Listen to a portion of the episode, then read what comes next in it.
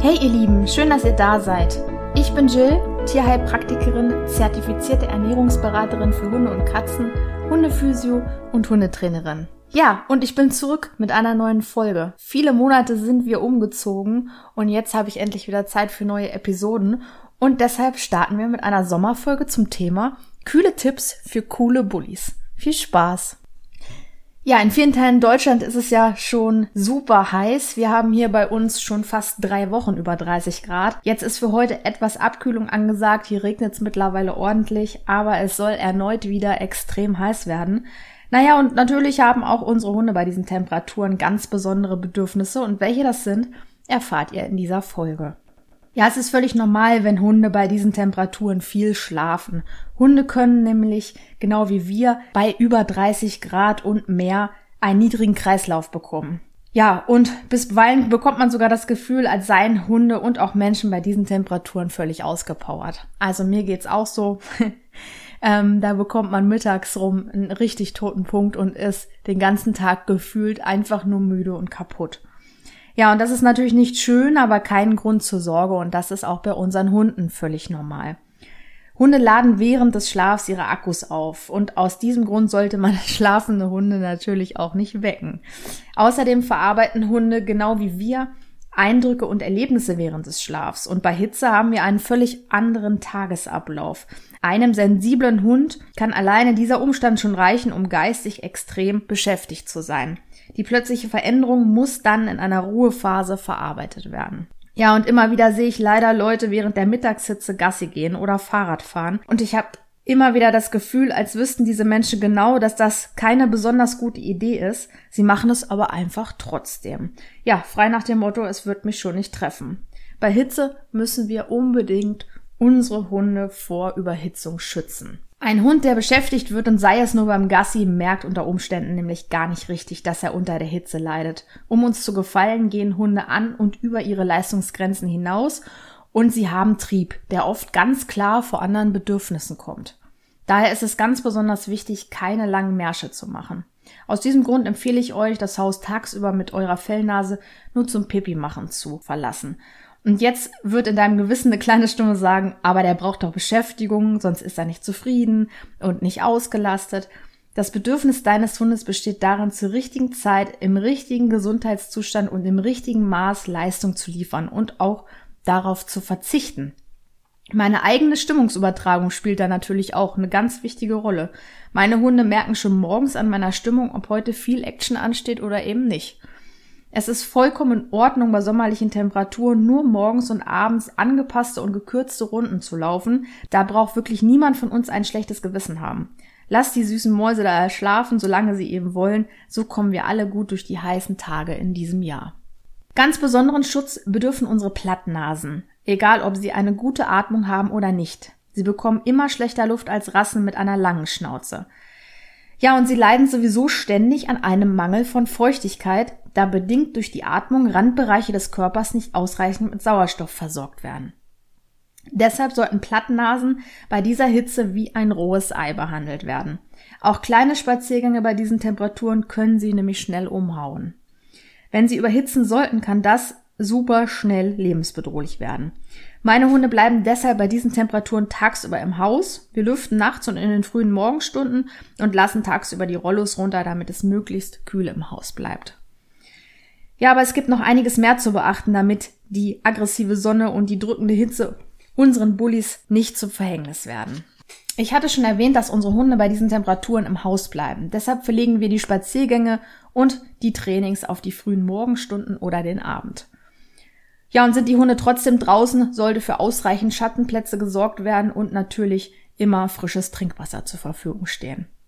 Ich muss es auch hier nochmal ganz deutlich sagen, lasst eure Hunde niemals im Auto zurück. Leider gibt es immer noch Menschen, die denken, sie sind nur fünf Minuten weg und die Hunde kollabieren dann im Auto. Ja, und wenn ihr die Möglichkeit habt, solltet ihr eurem Bulli Abkühlung im Wasser anbieten und die Spaziergänge in der Nähe von Flüssen oder Seen machen oder einen Hundepool aufstellen. Ja, und in die Sommerhausapotheke eurer Bullis gehört ab sofort folgendes. Sonnencreme. Ja, auch Hunde benötigen Sonnencreme, vor allem unsere Bullis, denn sie haben kaum schützende Unterwolle.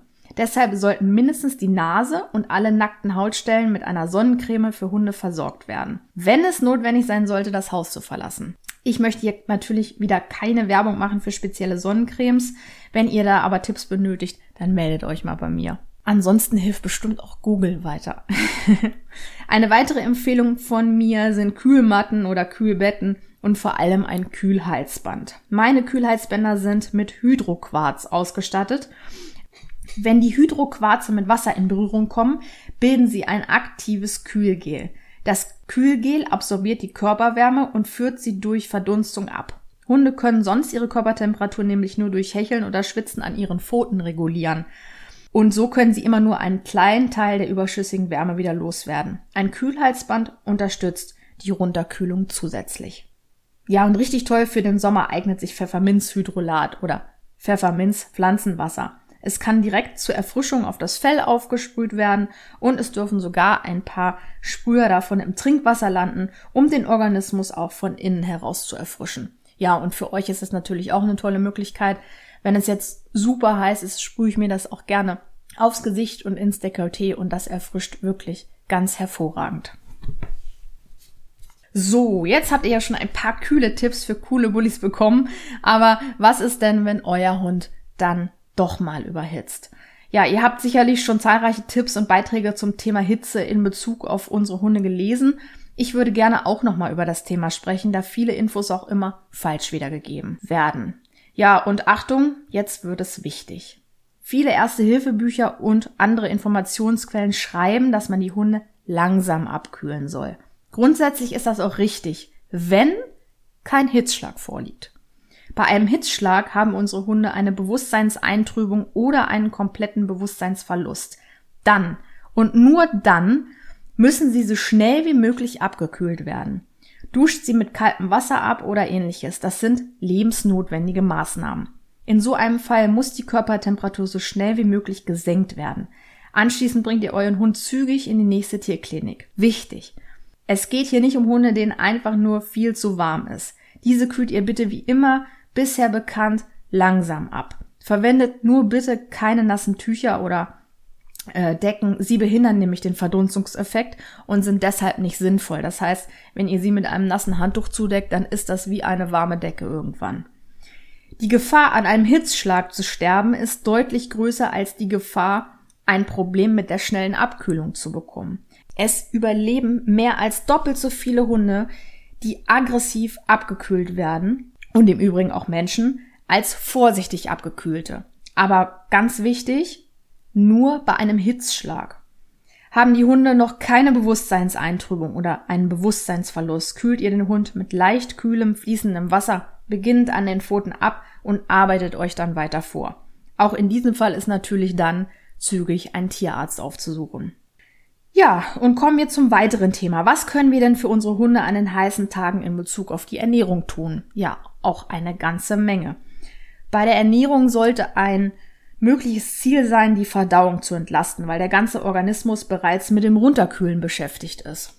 Deshalb sollten wir mehrere Mahlzeiten mit leicht verdaulichem Futter füttern. Das heißt, wenig Bindegewebe, also kein Pansen oder Blättermagen, ähm, nur maßvoll Fett, also lieber den Fettanteil etwas geringer halten und keine zu stark mineralisierten Knochen. Also eventuell die Knochen auf ähm, mehrere Tage aufteilen und auch auf mehrere Mahlzeiten, damit das nicht so viel auf einmal ist.